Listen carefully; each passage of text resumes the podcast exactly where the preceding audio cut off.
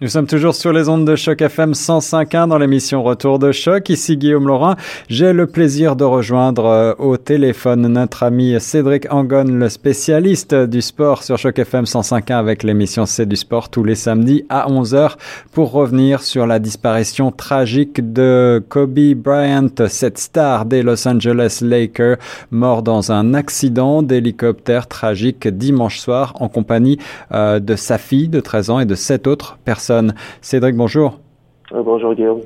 Alors euh, Cédric, pour commencer, peux-tu nous rappeler qui est euh, Kobe Bryant pour les gens qui, comme moi, sont assez peu familiers avec le monde du sport? Ben, Kobe Bryant, c'était d'abord ben, un basketteur américain. il était, il avait 41 ans. Il était né en août, le 23 août, si je me rappelle bien, 1978. c'était quelqu'un à une trajectoire extraordinaire, c'est-à-dire que américain, mais élevé en Europe. Donc, il parlait français, il parlait anglais, euh, italien, parce qu'il avait ah. grandi un petit peu en Europe. Et d'ailleurs, c'était un grand fan de soccer. Et en plus, il parlait espagnol parce que sa femme, euh, Vanessa, a des origines euh, hispanophones. Donc, il avait quatre filles, euh, donc un bon père de famille. Il avait joué 20, pendant 20 ans pour la même franchise, les Los Angeles Lakers, ce qui est absolument exceptionnel. Euh, il y a très très peu de joueurs qui le font. Je pense que dans la ligue actuellement, la NBA, euh, j'en il y en a juste un, un ou deux seulement euh, qui, qui, qui l'ont fait euh, durant les dernières années. Et euh, il était exceptionnel aussi parce que déjà au début de sa carrière, c'est un joueur dans le, dans le, circuit de formation des joueurs euh, euh en NBA. Il faut d'abord passer par l'université pendant une ou deux années pour un peu se parfaire physiquement et puis du point de vue tactique. Lui, c'était tellement un prodige que après, euh, lorsqu'il a fini au secondaire, directement il arrive en NBA. Donc il n'avait même pas 18 ans. Wow. Quand il est arrivé dans la ligue. Et euh, d'ailleurs, l'équipe qu'il a choisie, parce que dans le système justement encore de formation de la NBA, c'est une équipe qui choisit un joueur, ce qu'on appelle la draft, donc le repêchage. Et c'est comme par un, un étrange, euh, c'est comme le destin. Il avait été choisi par une équipe particulièrement mauvaise à l'époque, qui s'appelle Charlotte Hornets. Mhm. Étrangement, ils l'ont échangé contre un vétéran des Lakers qui s'appelait Vlad Divac, euh, un joueur d'origine européenne. Et cet échange-là de joueurs a carrément, ça a changé la destinée de ces deux équipes-là, à savoir que euh, les, les, les, Charlotte Hornets qui étaient, qui devaient avoir un joueur exceptionnel sont restés mauvais, alors que les Lakers qui étaient une équipe qui était un peu en descente euh, ont retrouvé une partie de leur gloire. Et comme tu l'as dit, c'est dimanche comme ça parce que il était à la retraite depuis 2016. D'accord.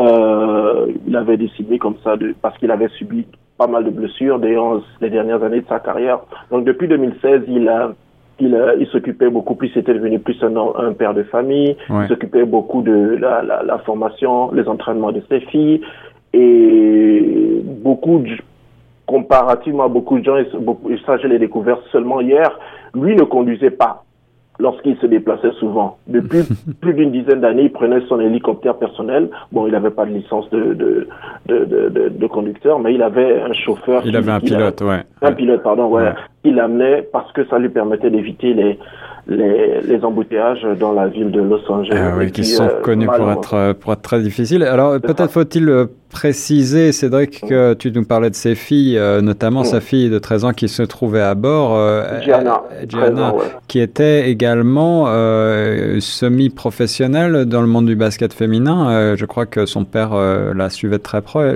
De très près. Il avait des, des ambitions pour elle. Non, pas semi-professionnel, parce qu'on peut pas être pro avant d'être majeur euh, dans le basket nord-américain, mais qui avait clairement un destin déjà tracé pour elle, comme hmm. son papa, devenir euh, peut-être pro à l'âge de 17 ou 18 ans. C'était vraiment une joueuse d'exception. On a vu des vidéos d'elle, il l'amenait partout. Et clairement, c'était comme il essaie de l'inspirer. Ah, une chose aussi que j'ai pas signalé, c'est que Kobe lui-même, son papa, c'était un ancien professionnel dans la NBA. Hmm. Donc, euh, c'était comme, euh, ouais, euh, la tradition familiale qui se perpétuait. Et une chose aussi que je voulais noter par rapport à Kobe Bryant, et encore c'est ce qui fait que c'était un personnage exceptionnel. Après, lorsqu'il a pris sa, sa, retraite, il a commencé, comme beaucoup d'anciens joueurs qui avaient relativement bien gagné sa vie, à faire de, euh, diversifier ses investissements. Euh, et lui, il s'était lancé vers le cinéma.